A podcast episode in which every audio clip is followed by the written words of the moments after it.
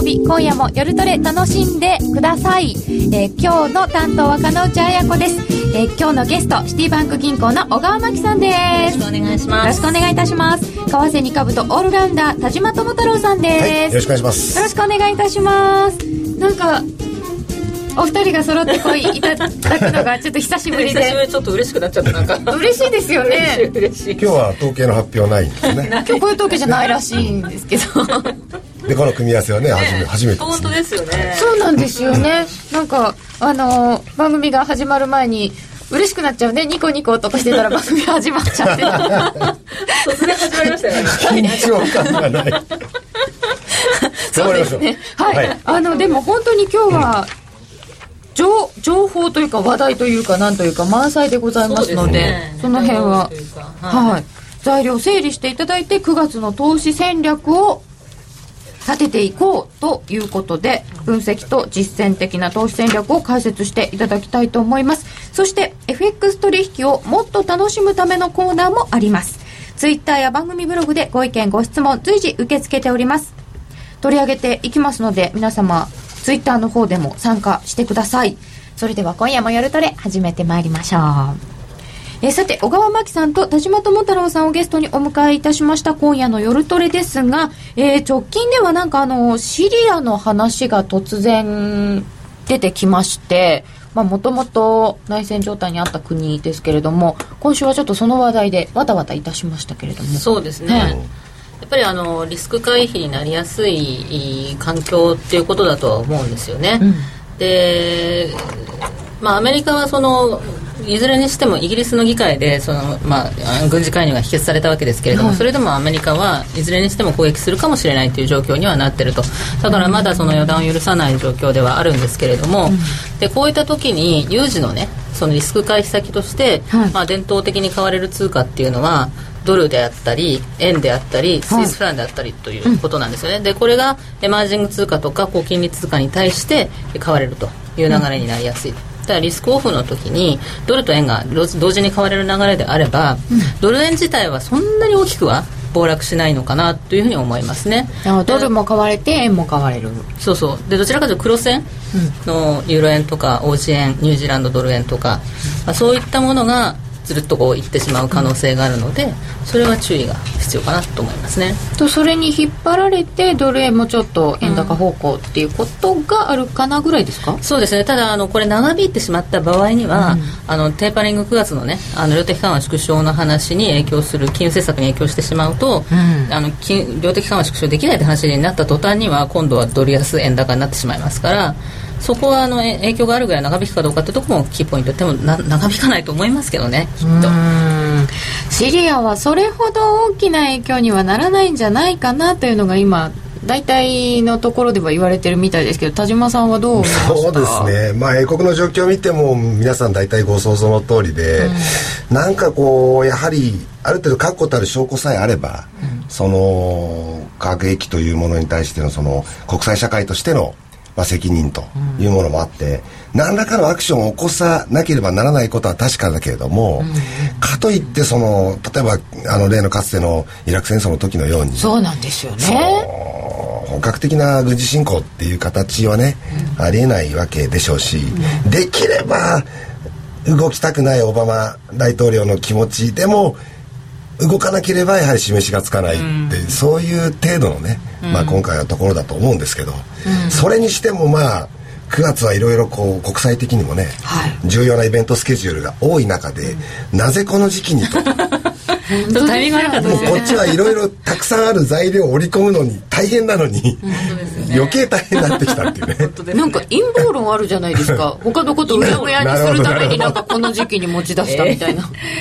いや確かにそのなんかアメリカはそのシェール革命でね、うん、アメリカにとって中東の重要性っていうのは割と低下してるんですよ。昔に比べれば、うん、えー、加えてその国民の支持率がほとんどないんですよね。その、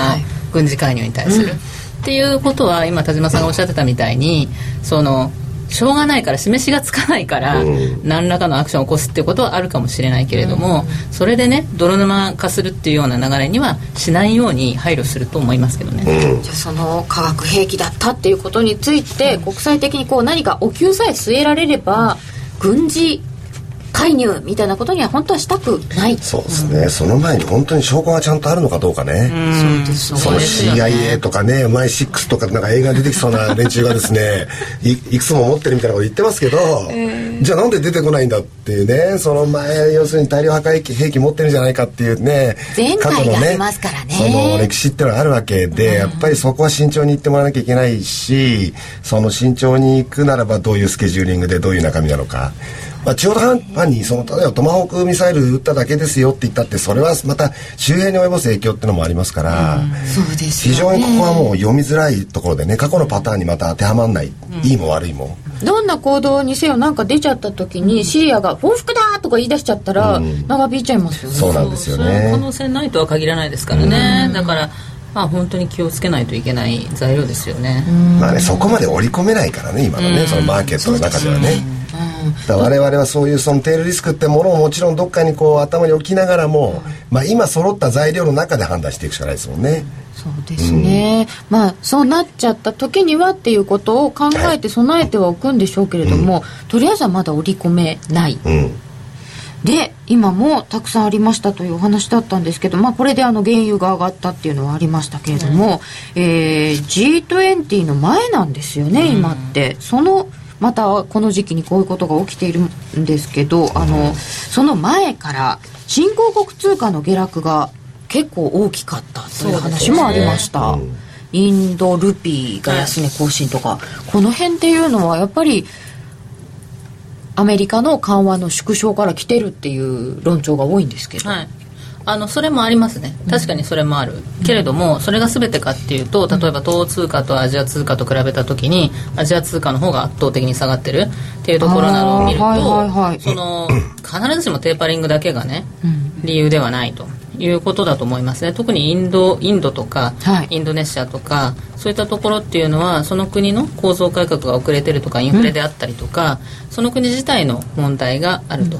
あの大きいと。いうところがやっぱり徹底して売られてしまってるっていうところはあると思うんですよね、うん、やっぱり弱いところが売られてるってことですね、と思います、うん、まあ過剰反応っていうところは全般にあるけれども、うん、まあ意外とちゃんと色分けしてるっていうところもあって。そうそうマーケットってちょっと面白いですね。そうなんですよね。だからテーパリングだからエマージング全部ダメかっていう話だとそうではないのかなと思いますね、あそうか東欧だってそうですもんね、そうですよね。だからまあインドネシアも今回はインドですか。昨日おとといその、まあ、ドル売り介入っていう形で動き始めて、うん、まあ、一気にまたそのルピーがですね対ドルで値を戻すっていうような動きありましたけれどもじゃあどれぐらいその余力があるのかっていうともともとそんなに外貨準備をたくさん持っているわけでもない。海準すごい減ってますよね。結局のところはそのやっぱりどっかで息切れしちゃうと、うん、だ目の前でちょっとそのルピー安インドルピー安が収まったからって安心はできないと。でそれがまた次の次の地域の次の国の通貨に連鎖していっちゃうっていうような状況っていうのもまだ収まっちゃいないわけですよね、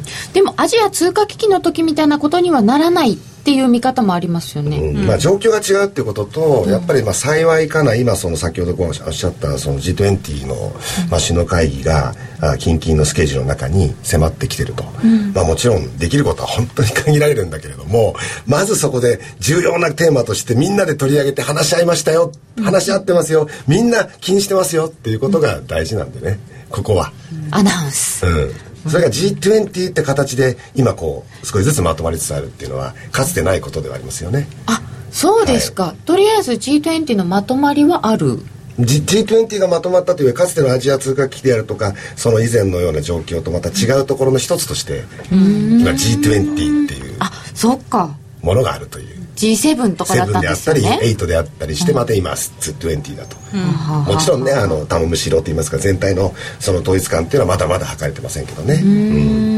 それ予的緩和縮小の影響っていうところは、まあ、今回ね議題の一つでもあると思いますのでその話は合われると思うんですけど、うん、あの最初はアメリカが量的緩和じゃんじゃんやってた時っていうのはみんな文句言ってたわけですよね。言いましたよね。ブラジルにしたってそうだったし、うん、アジアの人たちにしてもそうだったし、おおかげでうちらのねその通貨が上がってしまっていると、うん、どうしてくれるのだと いうことを言ってたわけでね、これは今度そのあの逆の回転になって今度ね量的緩和テーパリングするよっていう話になったらばそれはちょちょっとちょっと待ってよっていう話になってして思えばあの頃はというね。それは困ると言ったわけですから,、今早すぎるっていうのはあるけれども、やっぱりそのそういうね振幅他の国の金融政策ってやっぱりその自国のためにみんな金融政策やってるわけですから、でそれが自分の国に跳ね返ってきちゃうぐらいの、あの影響があるあると思えばアメリカもやらないかもしれないけれどもでもそれはやっぱり彼らは自分の自国のあの利益を求めてやっているわけですからそれに振り回されないように、やはり構造改革とかをねしていくっていう必要があるんでしょうねきっと。まあ、他の国の金融政策で、まあ、アメリカですし、まあ、他の先進国も一緒に緩和してきたっていうのもあるでしょうけど振り回されすぎちゃったのは、ね、やっぱり自分のところがちょっと脆弱だった、ね、あるいは頼ってた。そうですね。まあ経済財政の基盤があまりにも脆弱だっていう状況はいまだに続いているし、まあ、いい時にやっぱりその強化を図るってことはなかなかできないんですよね。これがまたね。いい時もあったわけですもんね、だからやっぱりそうですね、そのいいも悪いもその中国が4兆元の景気対策をやったおかげで例えばインドネシアなんていうのはね本当にもう資源輸出でもって大儲けしたわけでそういうのをこういかにねそのうまく活用していくかっていうことは今今更ながらの話ですけどだからって言ってじゃあもうどどうなってもいいんだってわけじゃなくてね。じゃあそうなったらそうなって今の状況は国際社会全体で対応していかなきゃいけない。カバーしていかなきゃいけない問題でもあるといえばあるでしょうね。あじゃあ追加危機の後、うん、反省から随分いろんなことをこう引き締めてきたのに、はい、またちょっと緩んじゃってたねっていうところはあるかもしれないですね。そうですね。えー、さていただきましたツイッターを。あこのちょこっとメモし始める田島さんがちょっとかっこよくて好きです。あざっす。よしずっとメモしてえっとこのメンツを見て雇用統計かと焦ってしまった。そうそうそうそうなんだよね。本当ですよね そうなんです。ランドはどうですか？ああランドもちょっとなんか南アフリカもなんかストがあったり、あそこはそういう影響がやっぱ結構大きいですよね、で労働のあの問題とかね賃金の問題とかっていうのが常にあってでしょっちゅうしょっちゅうストやっててっていうような状況ですんでやっぱりなかなか良くならない。とインフラもなかなかね整備されないですしあの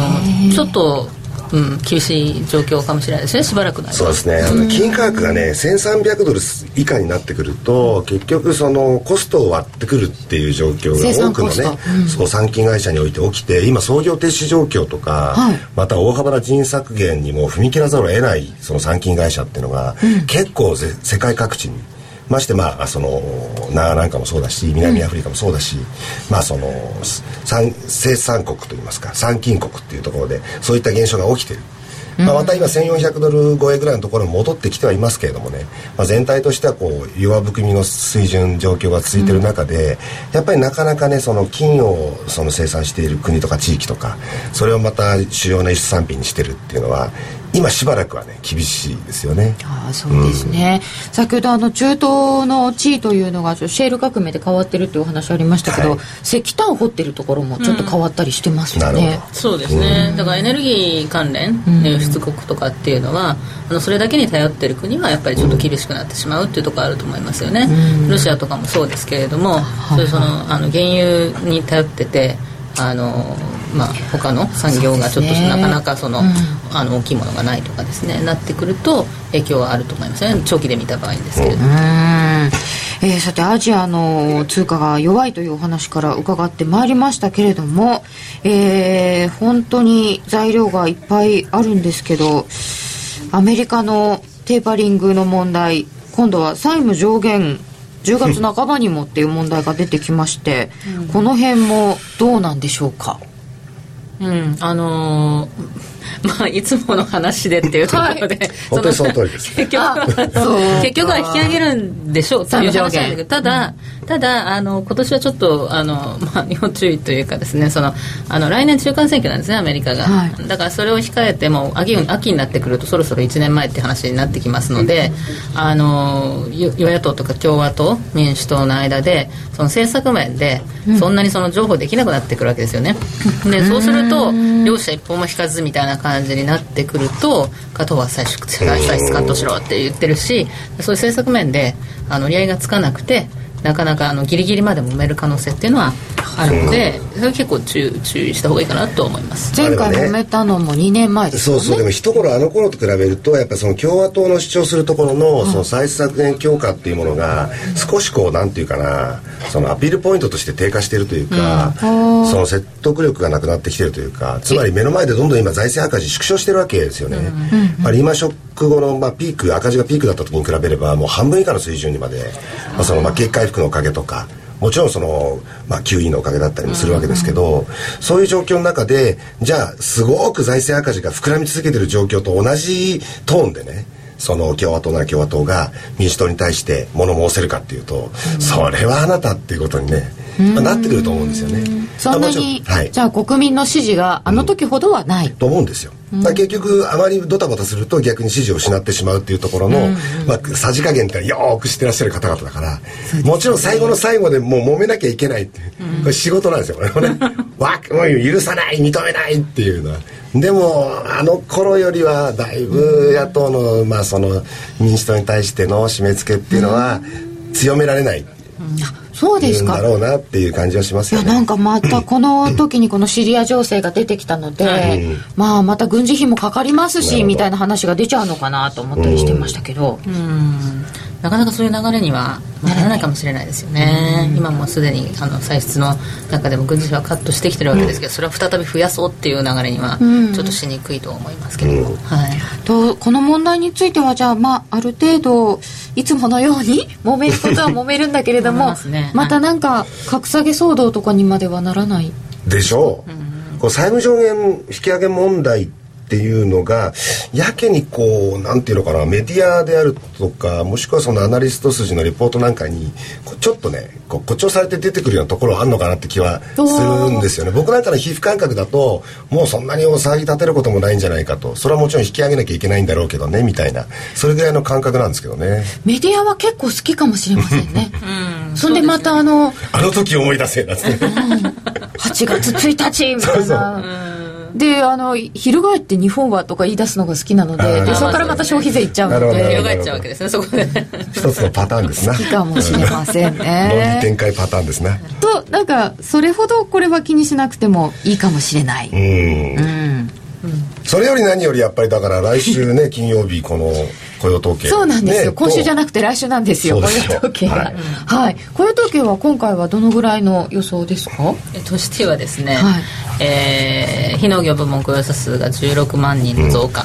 うん、で16万。えー、と失業率は7.4で変わらずというところですね、だから16万っていうのはまああのものすごくよくはないけれどもものすごく悪くもないよねっていうあたりの落としどころっていうところになってくるんじゃないかなっていうところですね。であの15万とか割れてきちゃうとね、はい、ちょっとこれテーパリングやって大丈夫とかっていう話になりかねないですけれどもあのそういう意味ではドルドル安の方にね影響を与える可能性もありますけれども、まあ、16万17万とかそのくらいの数字であればまあまああの順当にいけば9月にも量的緩和縮小っていう話になるのかなとは思ってますけどね、うん、だ緩和縮小の条件っていうのがだんだんだんだんなんか下がってきてる感じがあって、うん、で要するにじゃあどれぐらいなんですかって非農業部門雇用者数にして、うん、17.5万から20万っていうこうレベルが出てきたんですよね、うんうんうん、18なのか17.5なのかって意外と微妙で今ちょうど月平均が18.9でしたっけ、うん、でそれに例えば今回16として足して割ったら 18いくかギリギリいくかぐらいのねそういうニュアンスなんですよね。ああ微妙。18って言っちゃうと引っかかんなかったねって言われちゃうから17.5ぐらいのところでみたいな。そういう感じがあって前は20万超えなければとかね。そうですね。5か月連続でそれもなんて言ってたのに。だいぶ高い目標だったってことですよね今思えば。5か月連続でちたのがいつの間にか半年平均でとかっていう感じになったりとかしてだんだんとハードルは下がってきてるっていうのはありますよね。だから FRB としてはやっぱりその、どっかのタイミングで年内で量的緩和縮小したいっていうのは、うん、まあ、あるんだと思うんですよね。このままアクセル踏み続けるのもちょっとまずいなっていう感じになってきてるんだと思うんですけれども、うん、そのきっかけとして、えー、その直前に出るあの雇用統計っていうのは、うん、それでマーケットがいろんな憶測を呼びますから。本当ですよね。どんな数字が出てきてもえこれでテーパリングどうなるのっていうわたわたはするんですよね,、ね真っ二つの意見がね出てね16が出たとして足りないっていう人と。特に中途半端な数字だったりとかするとねなんかあの議論が噴出しかねないですよね。でももう9月か12月かって論議はやめてくんないかなと思うんですよね、うん、もしもしもし12月に先延ばしになったらまた何ヶ月かこうもたもたするわけでしょ、うん、そうですよ、ね、だからもう始めちゃおうと。で9月に始めちゃおうと。でもほんのちょびっとだけにしようっていう。あそうそうそう。そうですね。だから量的緩和縮小の規模？縮小の規模がまあ、うちもずっと200から250億ドルって言ってたんですけど、うん、それを100から150とかっていうふうにちょっと修正してましてあの最近の経済指標とかいろいろな条件を見るとそんなにガバッと減らしていくっていうよりは、うん、あの本当にちょぴっとだけ ずつ減らして形式ですね。もうちょっとちょぴっとにしたいんですね。100億ドル 1, 1割ね。85億ドルでどっちかいうとその長期国債長めの国債の方のうん、縮小を大きくして。4045でしたっけ？とかそんな感じ。のやつを、はいはい、国債の方を多めに50と30とかって。いう。MBS はそうでもなくみたいな。そういう感じでやっていくとおおそういう手があったかって思わせられないかなと思って。ですね。いろんな選択肢はあるんですねあ。りますね。だからあとはあの同時に発表かどうかはちょっとまあわからないですけれども、まあ、場合によってはそのあの利上げの条件をねちょっと厳しくしてくる可能性があのそれは間違いフォワードガイダンスですね、うんうん、だからあの利上げするのに今はその、まあ、最低でもあの6.5%悪くても6.5%あの、ね、以上のその失業率の場合は、まあ、利上げはしないと言ってるわけなんですけれども、あのそれを6%までね、あこうもうちょっと厳しくすると条件を。そうすると少しずつ、まあ、QE の縮小はするんだけれども利上げはまだ先だよというなんか安心感を与えてくれる、うん、そうですね。でもこれでサマーズさんになったらどうなのっていうのがまた絡んできますよね あはあため息出ちゃいました。サマーズさんはあの別にそんなにですね高派じゃないと思うんですよ、うん、本当ですか？あの顔のせいですかね？怖そうな。なるほど。言っちゃった。あごめんなさい。いやいやいや高原感じでかっこいいじゃないですか。ね。あそれどういう意味ですか？キリッとした感じ。そうそうキリッとしたニヒルな感じでね。女は理系の頭がないしとか言ってるし。フォローしてるわけじゃないですよ別に。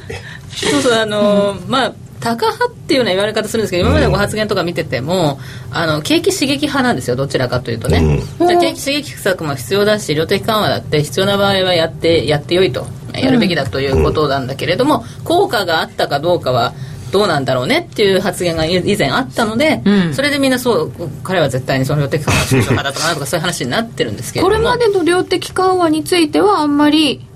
なんかよくなかったね。効果のほどは、まあ、見極める必要があるっていうような趣旨だと思うんですよ、うん、見極める必要、だけどそのあのまあ、利上げするなんて一言も言ってないわけですしその、ね、資金吸収した方がいいとか言ってるわけでもないですしあのそう,、うん、そうなんですね。それはやっぱりエコノミストですしあの非常にあのこう政策もねあのしっかりお考えになってる方だとは思いますよ。ただその問題されてる面っていうのはそれとはちょっと違うところにあって。そうなんだよな。そこなんですよそもそもの問題そこなんですなんか協調性がないとか言われてま仮にもね次期 FRB 議長候補に上がるような方なんだからそれはあの経済の混乱を避けなきゃいけないことであるとかね、やっぱりその中でいかにしてその市場との対応を重要視すべきであるとかそんなことは100も一つあるそうです、ね、だけどなんかねえー、っていう、ね、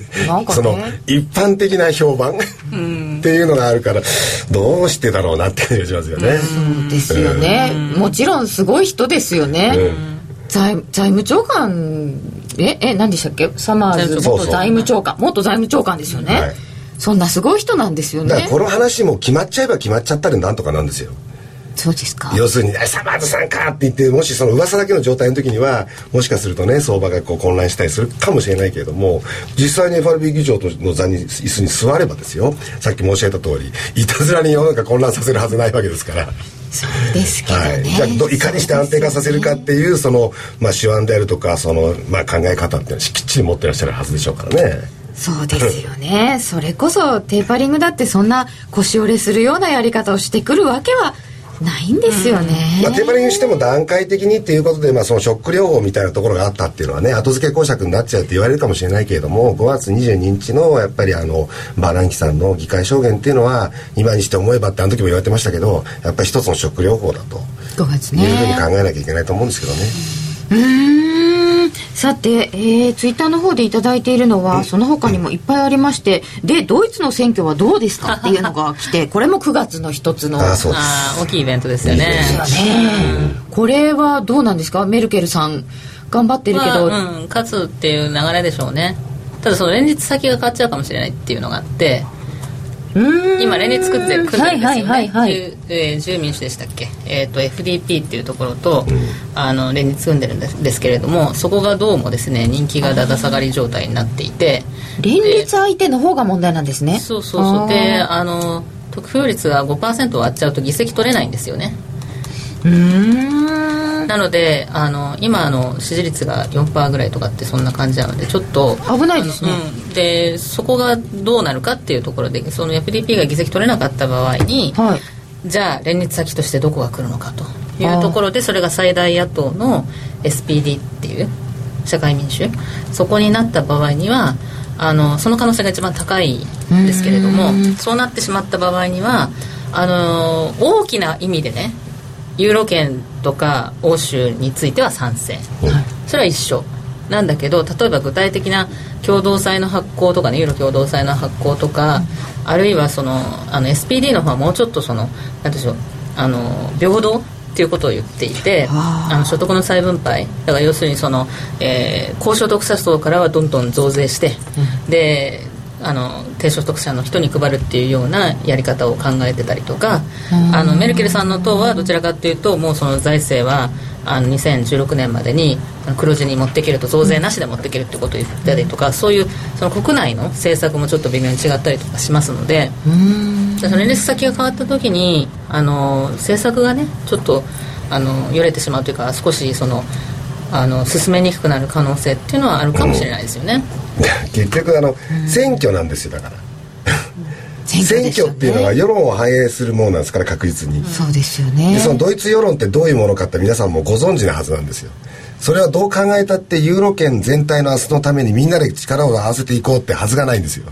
そうですよね。それがなんで俺たちがそうそうそうう。ん。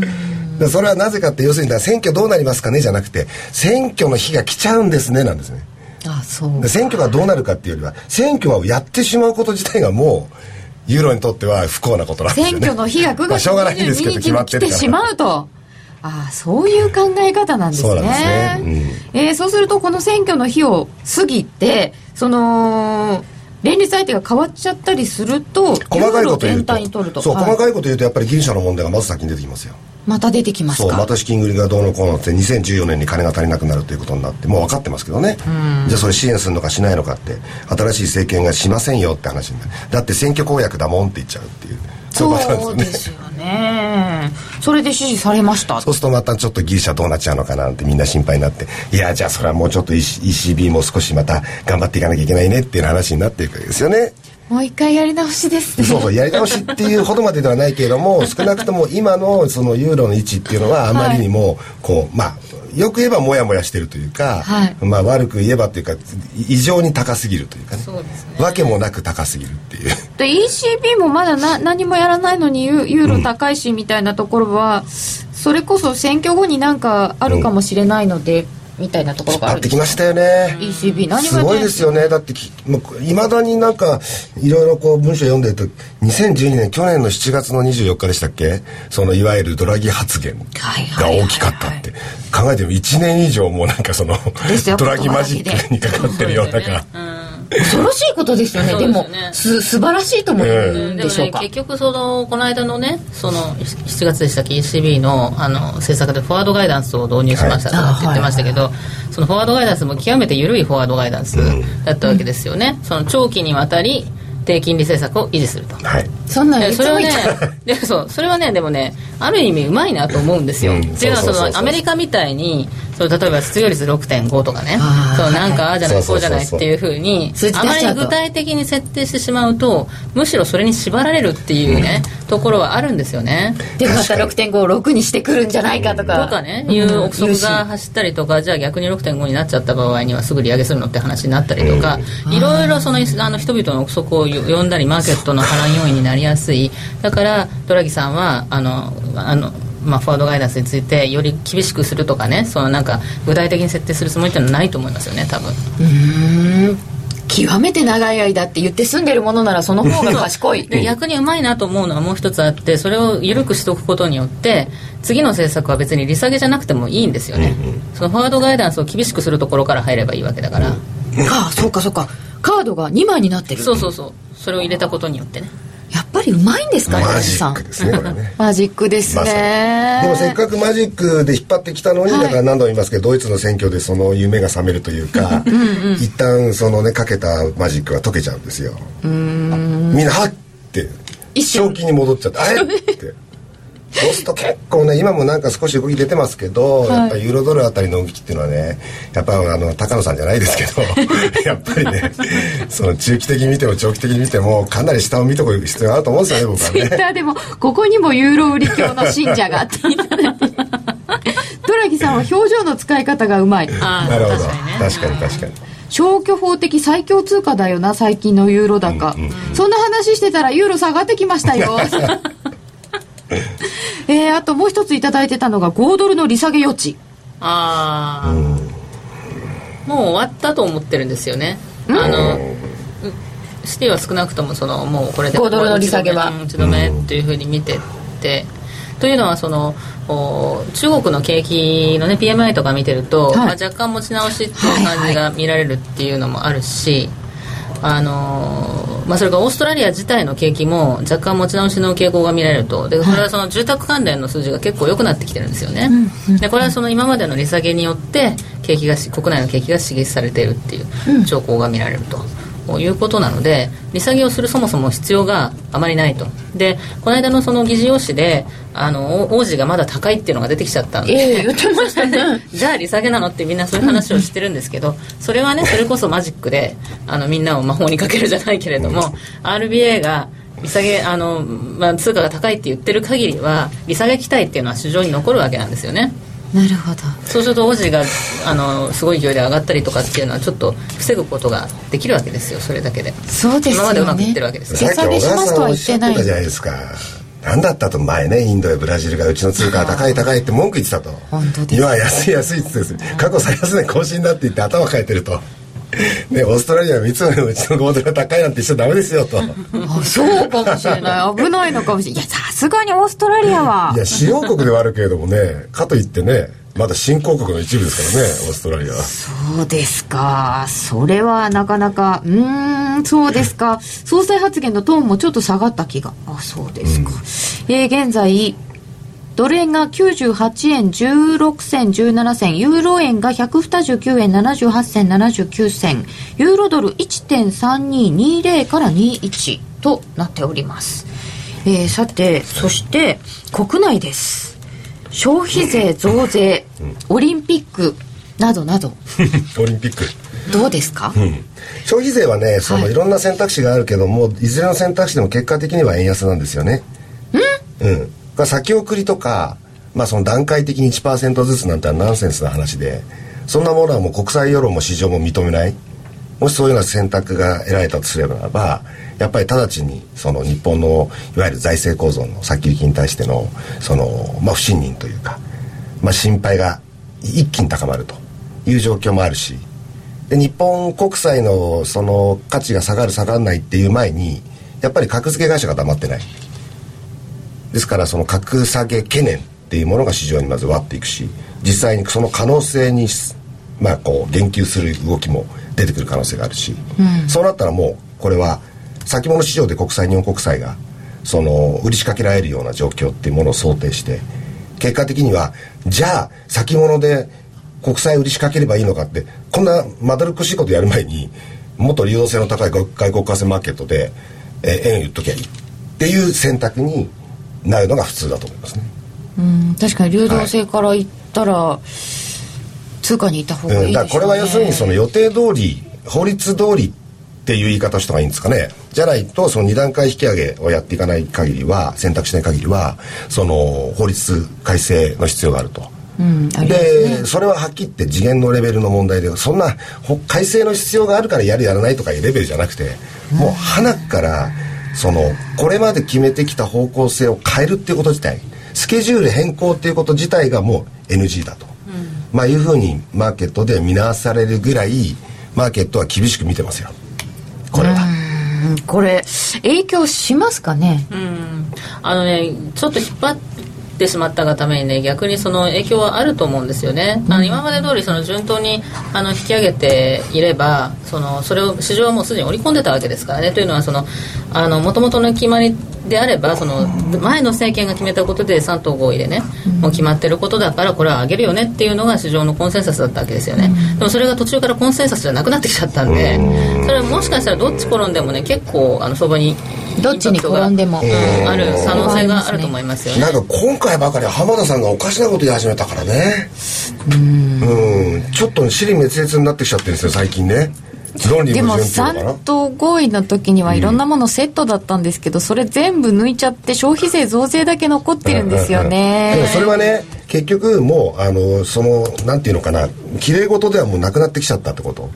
うん、だから時間の経過の中でマーケットをやるんでしょって決めちゃってるからマーケットはね、はい、だからマーケットを裏切ることが今一番やってはならないこと。残念ながら。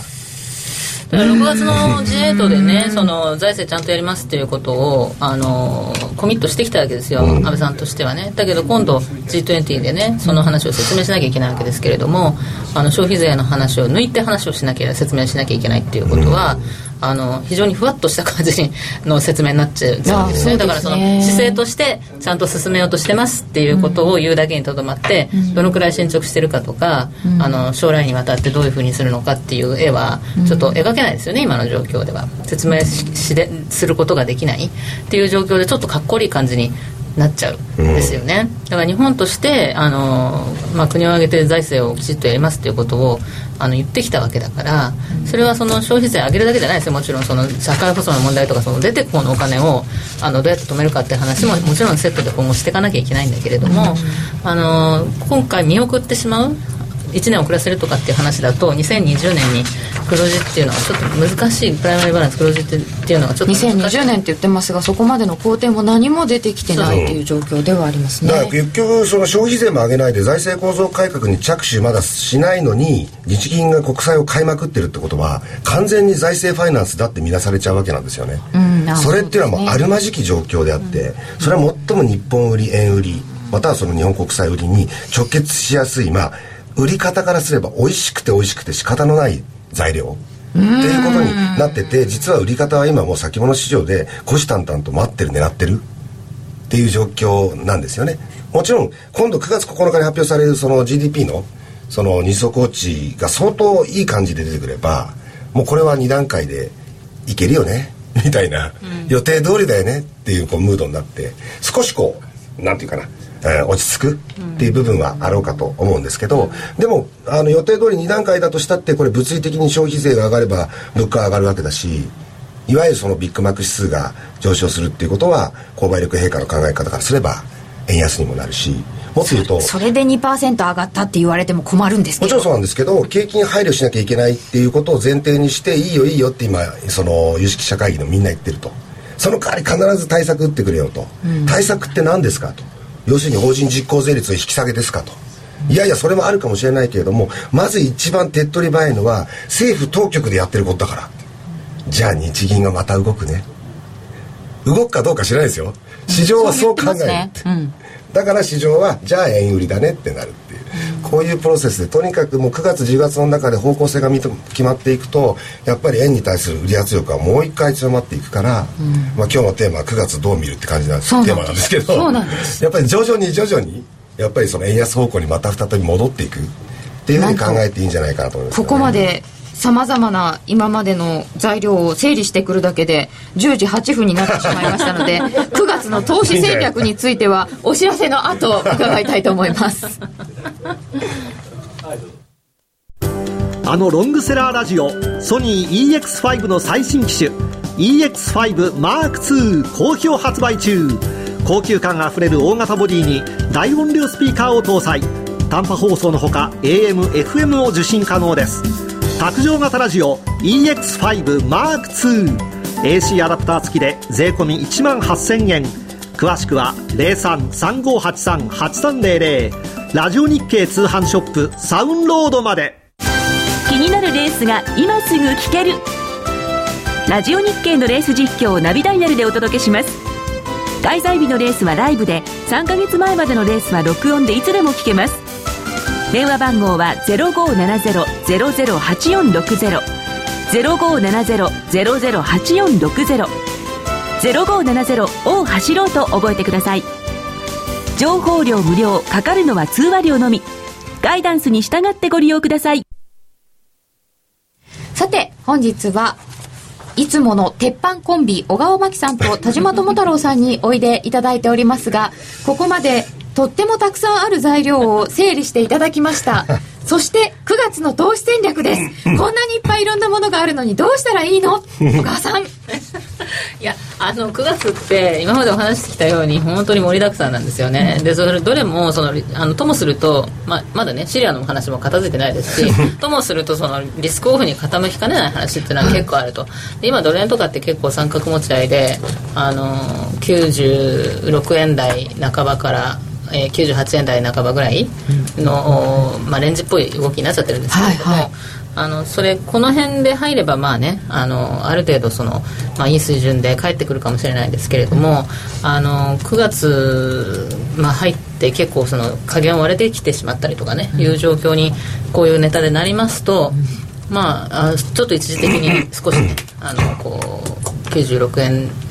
台割れたりとか95円台半ばとかっていうところが、ひょっとしたらあるかもしれないですよね。だからそのただこういう材料っていうのは今挙げてきたように債務上限引き上げの問題にしたっていずれは引き上げるだろうとあのいう話ですしそれから FOMC だってテーパリングのスケジュールが決まったらみんな落ち着いてくるわけだし、うん、えー、それから消費税の問題だってもうあのおそらく引き上げっていう話になるとは思うんですけれどもその将来的な、ね、流れあと補正の話とかも出てくると思いますし分かればマーケットも落ち着いてくるということだと思いますので、流れとしてはあの大きな流れは円安ドル高で変わらないと思ってますから、そ9月の調整局面っていうのは、まあ、いい拾い場になってくる可能性はあるのかなと思ってますけどね。とおしめとしては95円台ぐらいまで考えておけばいいですか、そこまで一番安いところを拾うのは難しいので。だから段階的に拾っていくって感じなんですかねとは思いますけどね。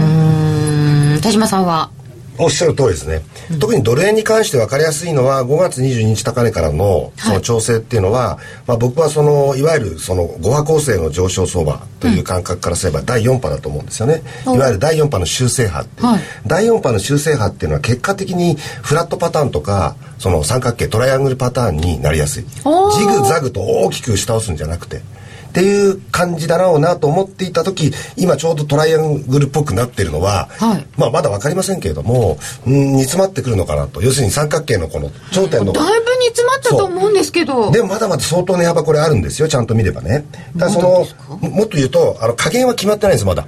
その今は6月13日安値と8月8日安値でサポートライン引っ張ってる人いますけどだって私最初に引いたラインはずずっと前に下抜けましたよ。でまだこれ下がってくる可能性は全然あって、うん、シリアの問題で例えば85円とかもしかすると僕の場合93円あ85円じゃ95円93円ぐらいまではあり得ると思ってるんですね。だんだんそうやって引いてったら平らになっちゃうんですけど、いやだから下がまっすぐで上が斜めでしょ。あそっか。これトライアングルそうするとだんだんトライアングルの頂点が先にちょっとずれるんですけどね。ああ伸びてきますね。そうそうそう。ただそれでも第4波がもう最終段階に入ってて仕上げ段階に入ってて逆に言えば今レジスタランスラインが上にありますよね、うん、5月高値と7月高値。これはしっかり。これを抜けてきましたっていうのはまず第4波から第5波に移ったかどうかの最初の感触につながってくるものだと思うのでずっと以前から9月10月ぐらいじゃないかってずっと見てきましたけどまあこの9月余裕を迎えて調整局面からの脱出の時期がまあやっとやってきたと。やってくるとじゃあそれを待ってる状態。っていう中でいろんな材料が出てきててシリアの問題とか枝葉ですからあくまでやっぱりテクニカルに見ても材料いろいろ集めても太い幹の部分をきちっと見ていく。円安でしょ？ドル高でしょ？っていう部分。大きな流れとしてはそれを取っていく、はい、これは大事だと思うんですけどね。うん。他はどうですか？ユーロとか5ドルとかについては。うん。オジはねあのいろいろ言われてますけれどもちょっとだんだん底打ち感は出てくると思うんですよあというのは先ほどお話したように中国の景気が回復傾向にあるかもう利下げも最終局面っていうねあのところだと思いますので、あのー、だんだんとね底打ち感が広がってく、えー、ればまあ長期的に見ればね、はい、改造が近いのかなっていう感じはしてますけどね。なんかこう鍋底でこういくような感じですかね。うん。ようなふうには思います。はい。ただその中国の成長率がねかつてのようにその10%を超えるようなね、うん、あの成長を誇ってでそれのおかげで王子があのどんどん上がっていくっていうような局面っていうのはもう終わってると思いますから、そんなに大幅上昇というのは期待できないにしてもある程度の反発っていうのは、あの見られるんじゃないかなと思ってますけどね。田島さんこの通貨で勝負みたいなのは？まあ先ほどから申し上げているようにもうユーロドルですよ。はい。あのちょっとチャート透明に引いてみていただければ前から申し上げてるんですけどやっぱり三尊天井の、今本当に向かって右肩を作りに行ってる。これはだからどこまで戻ればいいかっていうと結構前まで去年の9月ぐらいまで戻りますけどその三尊天井の右肩が結構複雑な構図になってて右肩だけでダブルトップみたいになってるんですね今。うん。でもやっぱりそこにネックラインっていうものが存在していて、これをこう下回ってくる動きに1.28ドル近辺でしょうか、まあ、今の段階ですとね。その方向に向かっていく流れっていうのがこれから始まるっていうふうに僕は思ってますけどね。波がいっぱいできてますけれども、はい、これがそのうち。基本的には持ち合い転換で大きな時間をかけた持ち合い転換転換持ち合いのパターンのやっぱり中に今いるとでこれは要するに転換を前提とした持ち合いがついてるってことですから。じゃあドル円の三角もそうですし、はい、ユーロドルも持ち合いのところを抜けてくるとちょっと大きな動きが出そうですまあそうですね。まずはネックラインの方向に向かっていくことと、抜ければもちろんかなりまとまった、まあ、その下落になるっていうこと、ユーロドルに関してですね。はい、ということはこの秋はやっぱりしばらくは持ち合いというかいろいろ様子見はあるんでしょうけれども一つ方向性が出た時にはちょっと為替も動きは大きいかなと。そうですね。そう、はい、方向感見出しにくい状況続きましたけど、うん、ちょっとやっぱり潮目変わってくる時期なんじゃないかと思いますよ9月は。うん、はい、実りの秋にしたいところでございます。はい、えー、本日は田島智太郎さん小川真紀さんにお話をいただきました。どうもありがとうございました CD 金井さやかの90日で仕上げる TOEIC テストステップバイステップコーチング好評発売中。500分にも及ぶ音声ファイルとボリュームたっぷりの PDF ファイルを CD1 枚に収納。しっかり確実にテストに向けた指導を受けることができます。価格も5250円とお買い得。お申し込みお問い合わせは電話0335838300ラジオ日経通販ショップサウンロードまで。ラジオ日経ポッドキャスト。過去に放送した番組の一部やポッドキャスト限定の番組を iPod などの MP3 プレイヤーでいつでもどこでもお聞きいただけます。詳しくはラジオ日経ホームページの右上にあるポッドキャストのアイコンからアクセス。ラジオ日経。ラジオ日経。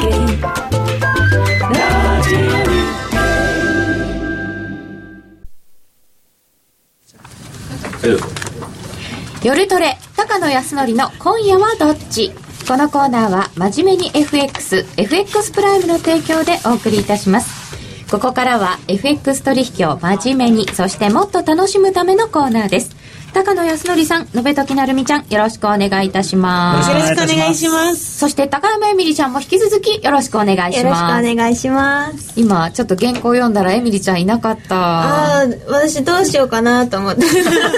今なんか似た似たってしてた。どうしようかなと、そそのまま続けてもらおうかなと。えー、さて来週のスケジュールから高野さん、相場見通し、注目の通貨ペアなど伺いたいのですけれども、はい、まずは、シリア。はどうなんですか？来週の予定。の前に。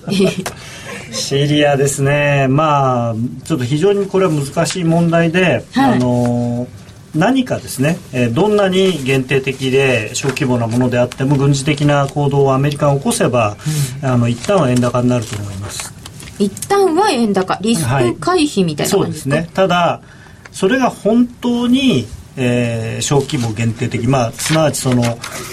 遠くに浮かんだ船からミサイルを何発か撃ってそれで終わりっていう話だとまあそんなに長続きしないと思いますね。ただそれに対するあとそのなんていうんですかね逆側の反応がどうなるかっていうことにももちろんよりますけれども逆側ってシリアさんの反応シリアとかイランの側がですね、うん、一応その、パレえー、イスラエルに対して報復攻撃をするぞっていうふうに言っているので、うん、もしそういうことになるとそれをされたらアメリカもそのままでまたじゃあとりあえずミサイル撃ったからじゃねっていうわけにいかなくなるじゃないですか。そうですよね。そうなるとまたこうまあしばらくはリスク回避になってしまうのかなと、うん、リスク回避の時って先ほどもお話伺ったんですけど、安全資産としてドルも買われるはずですよねまあでもドルよりも円が買われますね。今回はあの特にアメリカがあの実際に当事者ですから。はい、そうです、ね、でしかもアメリカはちょっと孤立したような形になってしまってるので、うん、あのでも今回ですねちょっと為替の話というよりは本当にこれまずいなっていう気がしてまして、うん、あの実際にあの私はちょっと為替の話外れてしまいますけどシリアは今やってることっていうのは一番多分やっちゃいけないことをやってるんですね。あの国っていうものがそもそも何のため存在しているのかっていうその国が何でできたかっていうことを考えれば国っていうのは国民の生命と財産を守るっていうことが一番の要するに国としてのなんていうのかな。一番大事な部分だと僕は思うんですよね。でそれを自国民に対して要するに攻撃を加えてるっていうことはもう国になってないわけですよ、ででそうなそういう状況なのにその国連として何もできない。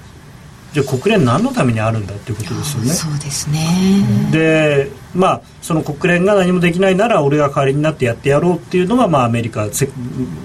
でそれが今まではある程度まあいい悪いは別にしてそういう状況だったのが今回もしかしたらそのアメリカはもう何もできないまあ悪い言い方をするともうアメリカはシェールガスシェールオイルがあるから中東はどうなってもいいよっていうことになってしまうのかもしれないじゃないですか。でもそんなことになったらまあ東アジアで同じようなことが起き要するになんですか、ね、国際法を破るようなことをやった人がいても誰もそれを取り締まらないっていうような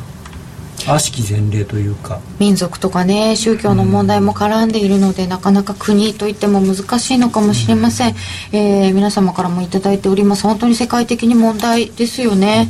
うん、えー、そしてそれがあってでまあ本当にちょっと円高になっちゃうのも心配なんですけれどもその後は来週のスケジュールを見ますとアメリカ月曜日がレイバーデーでお休み。そうですね。まあただこのレイバーデーが終わるとやっとアメリカは夏休み気分が終わるので、うん、さあいよいよこれからあの仕事するぞっていう雰囲気になって相場は動いてくれるのではないかと。仕事するぞ夏休み終わったぞ、はい、夏休み終わったぞ。あとは感謝祭までは仕事するぞと。それ終わったらもう知らないと。なんかレーバーデーが終わるとね夏が終わるっていうらしいのね向こうの人まあまあでも9月の第一月曜日ですからね、うん、まあ、で学校はでもほら向こうって9月の後半からしかやらないから。それが学期始まり学年始まりですよね。ね。今度要するに学校が始まる前のいろんな買い物シーズンみたいのが。新学期生あのやっぱほら子供が今度ハイスクール行くっつったらそのなんていうのかなバッグ買ったりとかね、くだらない話。そういうのでお金を使うんで、うん、ちょっとこう小売りとかも、えー、盛り上がるはずだし。ちょっとね予想としては去年より少ない予想なんですよね、うん、株式市場はそんなふうに見てますが、えー、それから3日の火曜日にオーストラリア準備銀行理事会あります、えー、そしてオーストラリアは46の GDP も4日に出てきます ECB の定例理事会が5日にあります。BOE も45であります。G205 日にあります。そして日銀言いました。言いません。日銀45です。いつも抜いてますね私ね、えー、そしてアメリカの ADP 雇用統計が5日の木曜日、えー、そして雇用統計が6日の金曜日。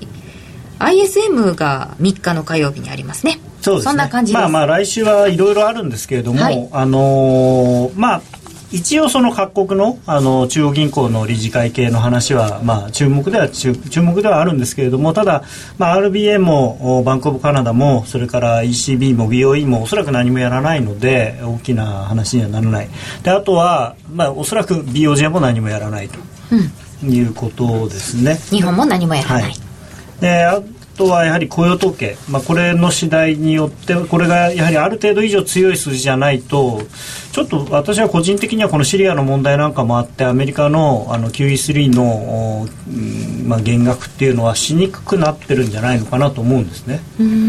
あの不透明感が非常に高いわけじゃないですか、はい、これ長引くと当然原油が上がったりとかですねいろんなことでその景気に対してもネガティブなインパクトがありますからそうなるとそのそういう時にわざわざ何もその金融緩和を縮小しなくてももうちょっと様子見てもいいんじゃないのっていうことになるのかなということがあるのでですから、まあ、かなりそのもちろんいい数字が出ればですね、まあ、別別でしょうけれどもその普通の数字が出た出てもですね普通の数字ってどれぐらいですか？えーと、です予想が16から18ぐらいが多いですかね、例えば20万人以下の時は私は個人的には9月の QE3 の引き締め開始っていうのは盛り上がらないんじゃないかなと思ってるんですけど、まあ、ただ私はどっちかっていうと他の一般的な人よりもあのその引き締めの時期が遅いんじゃないかと思ってると思うのであの遅いっていうのは12月あるいは来年。今の感じだと12月なのかなという、うん、そのいろんなシリアのこととかも含めて。はいちょっとそれが遅くなったよっていうと9月ぐらいじゃないのって織り込んでいた向きからするとまあ、ただ、本来はそれで株が買われるはずなんでしょうけれども、うん、そのシリアの話とかあって原因が高止まってると、まあ、その能天気にも言えないのかなと。なるほどね、まあ、とにかくあのこういう不透明なことが起きてる時にその動かすものを動かすっていうのはあんまりやりたくないと思うんですよね、うん、じゃあちょっと長めのポジションを持つっていうのはなさそうですかね？うんそうですね。じゃあ短いとこ聞きましょう。今夜はどっち？これから取引しようと思っている方にアドバイスをお願いいたします。今日は22時45分？だからもうすぐ8月のシカゴ PMI とか出てきますけれど。あ個人所得はどうだったんだ？えー、現在がドル円98円18銭19銭。ユーロ円129円79銭80銭。ユーロドルが1.321819ちょっとですね私は円売りはあんまりしたくないんですね。その、はい、まあ可能性ですけれどもアメリカがもし一番早くにその軍事行動を起こすとすれば今週末あるいは月曜日の明け方とかの可能性があるのでタイミングとしては、あのまあなんか29日とかっていう話も前ありましたけれども国連の調査団が入った時点でもそれはもう多分本当はなかったと思うんですね、国連の調査団がいるところにまさかミサイル撃つわけないじゃないですか。で、ね、まあ、調査団が出るのが、安倍さんいたしな まあですから今週日曜日の夜から月曜の未明っていうのは多少可能性としてあるんですね、なのでその時にそういうことで巻き込まれて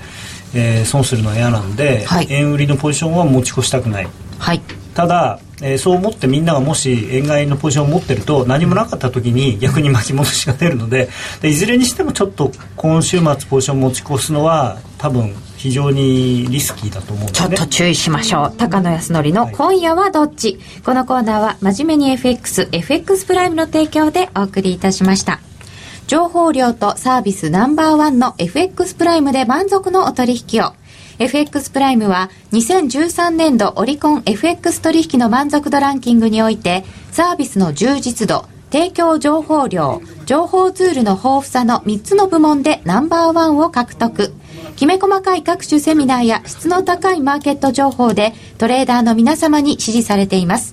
しかも FX プライムは今年3月の矢野経済研究所の調べで約定率100%。スリッページもなしなので、実質スプレッドは見た目以上に低水準。FX を取引するならお客様の FX 力が着実に身につく、真面目に FX、FX プライムで。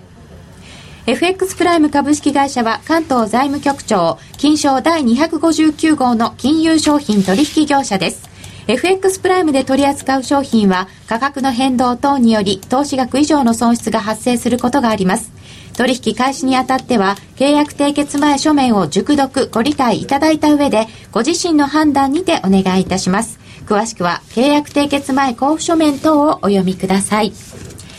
えー、さて、ちょっと動きづらいというか動かない方がいいかもしれないというお話でしたが続きはぜひ延長戦でお願いいたします。高野康則さんなるみちゃんえみりちゃんありがとうございました。ありがとうございました。それでは皆さんおやすみなさい